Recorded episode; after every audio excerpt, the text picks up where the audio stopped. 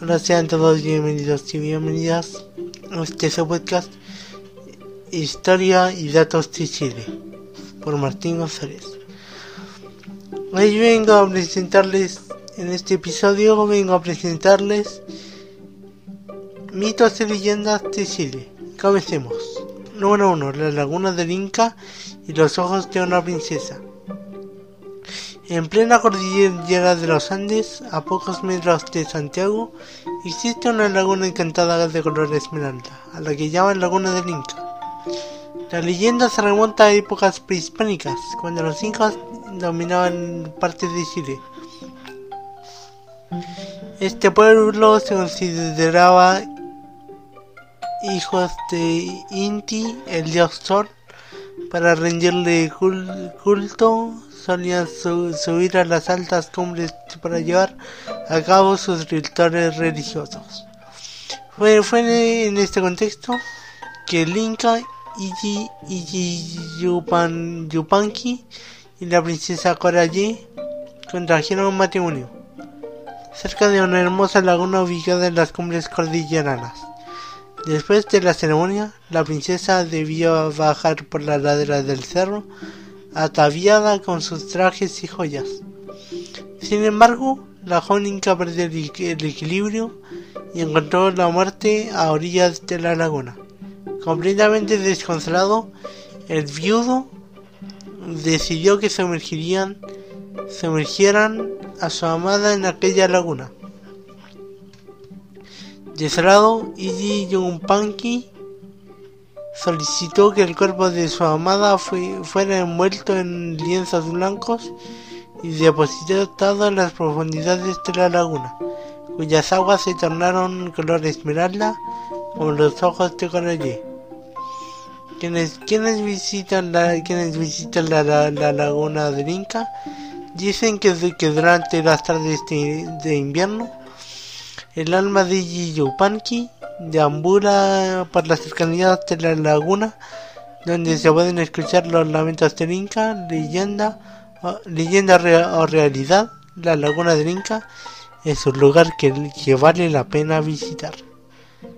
La Vincoya, la protectora del mar. Uno de los mitos más populares de la isla de Chiloé es la historia de la Vincoya, una criatura imaginaria con aspecto de mujer que habita en que habita en el mar. A veces aparece en las, playas, en las playas danzando para anunciar cómo será la pesca de la, temporada. Si baila con los brazos abiertos mirando hacia el mar, la pesca será abundante. Si baila dando la espalda al al océano habrá escasez. Y cuando está en su, hábitat natural, la pincoya protege a los pescadores y los rescata y los lleva a la orilla cuando sus esfuerzos no, no, logran salvar a los hombres del, mar, los lleva a la, cubierta del buque fantasma, el, el donde revivirán como tripulantes del barco fantasma. Los silotes no, no le temen al, al, bravo mar del sur, del sur de Chile, porque saben que la pincoya los protegerá en vida o en el más allá. Y último, el que le use el barco fantasma. Otra, de las leyendas más populares de, Chile, de Chiloé es la del barco fantasma eh, al que la vincoya lleva a los hombres caídos en desgracia. Nadie sabe de dónde viene ni, de, ni dónde va. El Keleuche es un buque que navega por los mares chilotes generalmente durante las noches cuando hay neblina, pero jamás de día. Según la leyenda, desde, desde tierra se puede escuchar a los tripulantes divertirse hipnotizando a todo aquel que pueda ver las luces del barco. Quienes se acercan pueden ser capturados o quedar con la boca torcida porque los tripulantes del Caleuche son en realidad unos brujos.